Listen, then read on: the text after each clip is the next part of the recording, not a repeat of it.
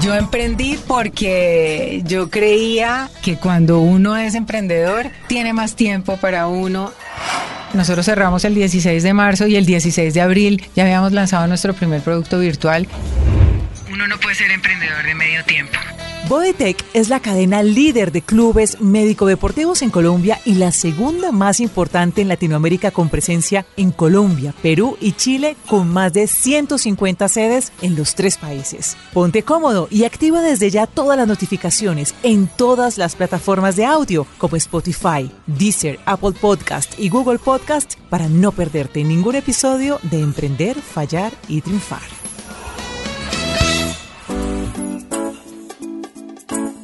Me acompaña en esta ocasión Gigliola Aicardi. Ella es la vicepresidenta ejecutiva de Bodytech. Gigliola, bienvenida nuevamente. Muchas gracias, Ana, y feliz de estar nuevamente con tu audiencia.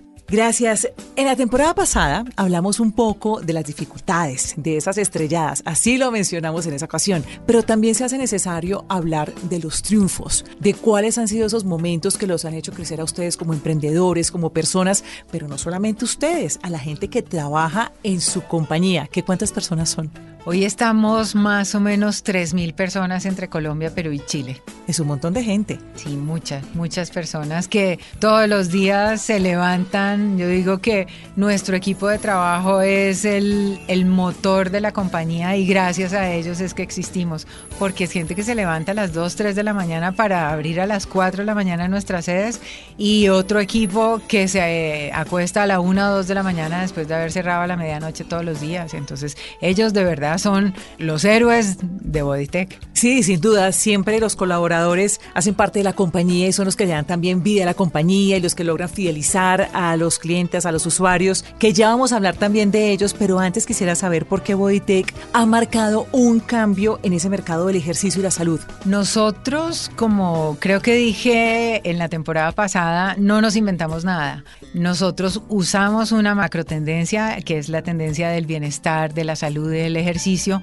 y solucionamos ese problema. Para mí las empresas exitosas son las que le solucionan los problemas a las personas y entre más grande es ese mercado potencial, pues más exitoso se puede ser. Nosotros cuando abrimos cambiamos el concepto de los gimnasios en Colombia, pasamos de sitios escondidos donde no se veía nada a mostrar en la calle a través de unos ventanales gigantescos que había gente adentro haciendo ejercicio, haciendo la tarea, cuidando su cuerpo, cuidando su salud y su bienestar y sobre todo su salud mental, pues porque el ejercicio, como dicen los médicos, es esa polipíldora que te ayuda a bajar el estrés, a prevenir el cáncer, a bajar el colesterol, la hipertensión, prevenir la diabetes. O sea, es esa pastilla mágica que todos necesitamos para vivir Pero a propósito de eso, Gigliola, me imagino que ustedes deben tener muchas anécdotas de personas que por esos procesos que han vivido con ustedes, pues no me atrevería, digamos, a decir que han sanado, pero sí que han vivido procesos mucho más saludables que alguna enfermedad o de algo similar. Mira, tenemos miles de testimoniales.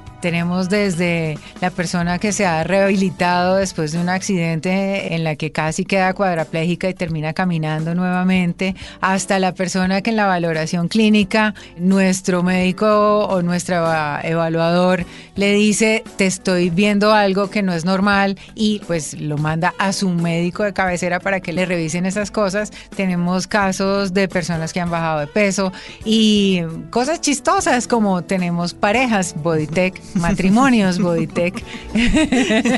Todo se le tiene ahí, claro, es que en un gimnasio pasan muchas cosas. Sí, porque, o sea, tú vas al gimnasio porque quieres bajar de peso, porque quieres rehabilitarte, porque quieres tonificar o porque quieres hacer vida social, porque te sientes muy solo. O sea, cada día vemos que el número de hogares unifamiliares en Colombia va creciendo y las personas están solas. Y uno de los sitios para estar con alguien y estar en comunidad y hacer cosas divertidas y cosas que te gustan es el gimnasio. ¿Cómo han logrado fidelizar a los afiliados? Nosotros somos una IPS, o sea, una institución prestadora de salud que tiene medicina deportiva, fisioterapia, nutrición y nuestros coaches pues son los encargados de hacer una prescripción de acuerdo con lo que tu salud necesita. Todos nuestros empleados pues son profesionales en educación física o en fisioterapia o en alguna área de la salud y a nosotros nos importa esa atención de las personas. Entonces tenemos pues equipos de última tecnología, nuestro equipo de trabajo es el protagonista pues porque cuando tú vendes un servicio es muy distinto a cuando vendes un producto. Cuando tú compras algo físico, a ti te importa que si compras un lapicero, el lapicero escriba y escriba bien. Y no te importa si el que hizo el lapicero tenía hambre, estaba triste, estaba enfermo, le pasaba algo, el ambiente de trabajo no era el adecuado, mientras que cuando tú vendes un servicio, esa persona es la clave. Y entonces esa persona, si está contenta, pues irradia esa felicidad con el cliente. Si esa persona tiene el perfil adecuado, es decir, en el caso nuestro, ese perfil de servicio, o sea, si a mí me interesa tu salud, me interesas tú como persona, pues obviamente que va a generar esa empatía con ese cliente. Entonces, pues ahí está la gran diferencia. ¿Y cómo logran ustedes que esos colaboradores que tienen, que son 3.000, pues eh, digamos sigan la línea de ustedes y que logren empatizar con los afiliados? Eh, ¿Tienen ustedes alguna estrategia, metodología? Nosotros tenemos una academia interna que se llama Estudia, donde todas las personas hacen escuela de servicio, escuela de ventas, escuela de liderazgo y escuela técnica. Todo ha sido desarrollado in-house y nosotros pues hacemos todas las capacitaciones así.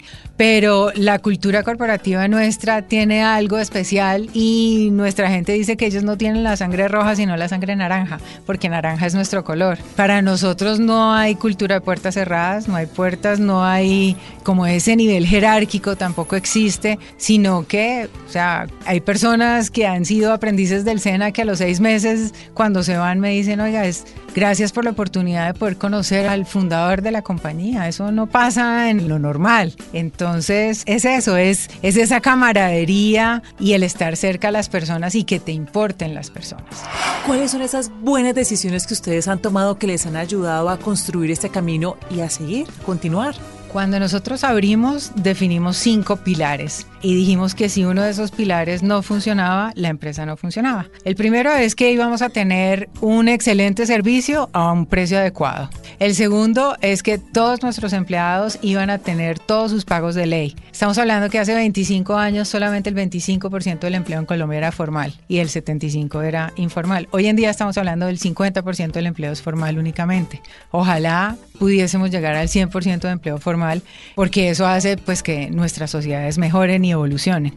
El tercer pilar era que el Estado iba a tener todos sus pagos. Hace 25 años te preguntaban, oiga, ¿le facturo todo o le facturo la mitad? Nosotros decíamos, no, factúreme todo. O sea, para nosotros no hay nada mejor que irse a dormir tranquilo y además son con los valores con los que nos educaron en nuestras casas. El cuarto pilar era que nuestros socios estratégicos, que eran los bancos, iban a tener todos sus pagos a tiempo. Yo siempre digo que en Boditec primero se paga el banco que la nómina, porque el banco después te puede ayudar a pagar la nómina. Y el quinto pilar es que nosotros no éramos una fundación ni éramos hermanitas de la caridad y que tenía que ser un negocio rentable. Entonces esos han sido nuestros cinco pilares durante estos 25 años y pues los hemos cumplido y estamos felices de haberlo hecho porque sentimos que hemos hecho las cosas bien.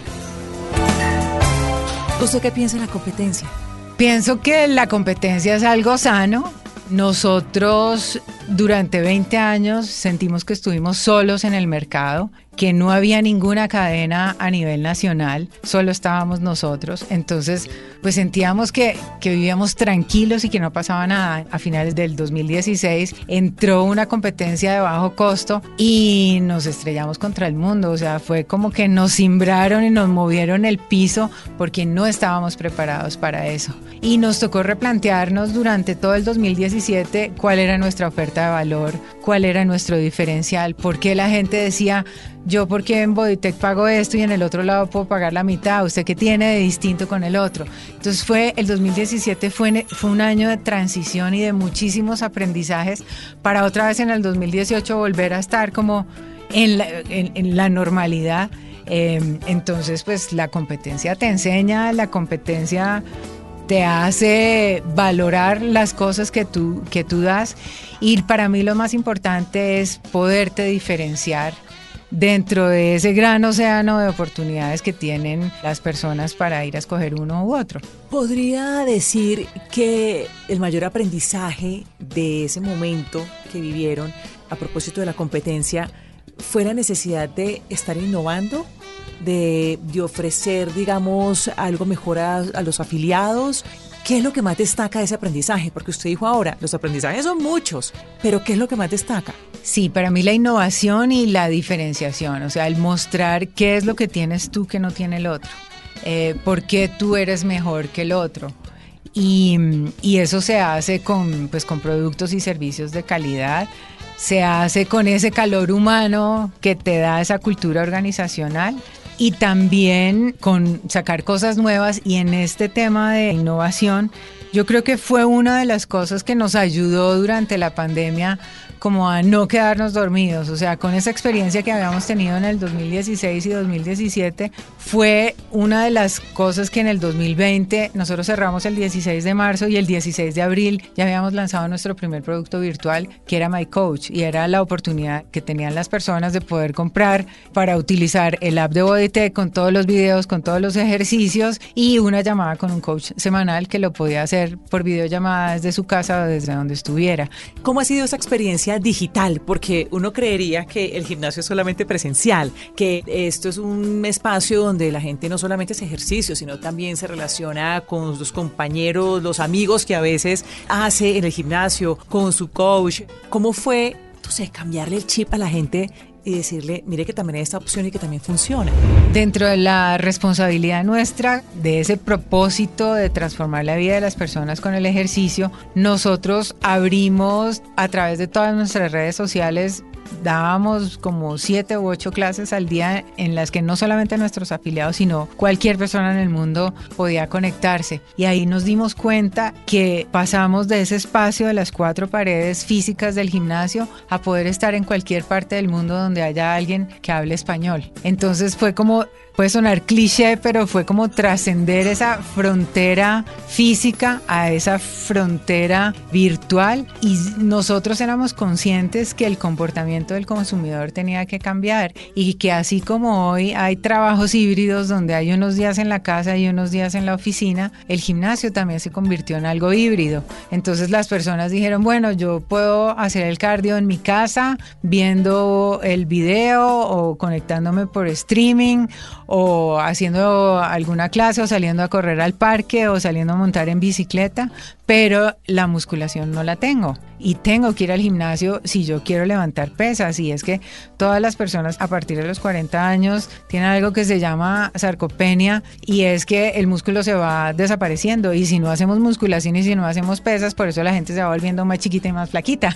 Eh, y, y eso en las casas, pues muy pocas casas tienen todos esos equipos, entonces el comportamiento del consumidor cambió y pasamos de que antes las zonas cardio, las caminadoras, bicicletas elípticas eran las más usadas, hoy en día lo más usada es la zona de musculación, donde la gente sabe que va a levantar pesas. Y eso llegó para quedarse. Sí, yo creo que ese sistema híbrido, incluso hasta para eso, para hacer ejercicio, que lo hemos visto en el trabajo, pero aquí también ya lo estamos viendo en eso, en que la gente toma la decisión según su conveniencia, ¿no? También por temas laborales o, bueno, universitarios. Es decir, hago una cosa en el gimnasio y hago otra cosa por fuera en mi casa en el momento que me quede fácil. Sí, así es. Bueno, muchos emprendedores que quieren iniciar en este sector, en el sector de la salud, pues no la tienen fácil, porque así como usted nos contó una temporada pasada que no creían en usted los bancos, que tuvo una mamá que hipotecó la casa para poder tener esos recursos para iniciar, ¿cuál es la mayor recomendación que le puede dar a ellos? Puede ser para cualquier emprendedor, pero es que usted ya lleva muchos años en este sector y tiene más experiencia ahí. Lo primero que yo le recomendaría a cualquier persona que vaya a emprender, no solamente en el sector salud, sino en, cualquiera, es cuál es el problema que yo estoy solucionando. Eh, segundo, cuál es el mercado potencial que existe en eso. Y hay cosas desde nichos muy pequeños hasta mercados gigantescos.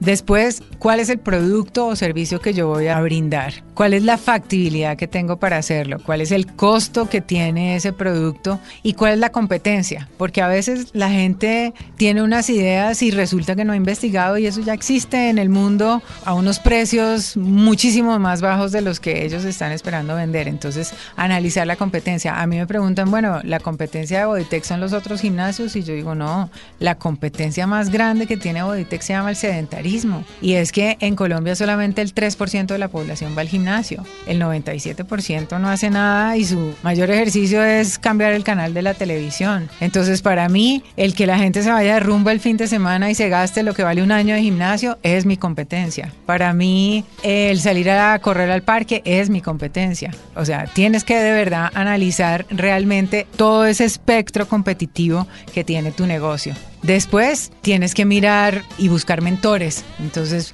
yo tengo la ventaja de estar en una red como Endeavor, donde lo que hace Endeavor es, es eso, es ayudarte a, a través de mentores que te dan consejos y que no es un consultor que te está cobrando por ayudarte, sino que de verdad lo hacen pues porque esa es su naturaleza, su razón de ser. Entonces busca mentores, busca gente que te ayude y cree en lo que estás haciendo y para mí, y es mi pensamiento, personal, uno no puede ser emprendedor de medio tiempo. Si uno se va a echar al agua, tiene que hacerlo tiempo completo y arriesgar todo. Para mí es todo o nada.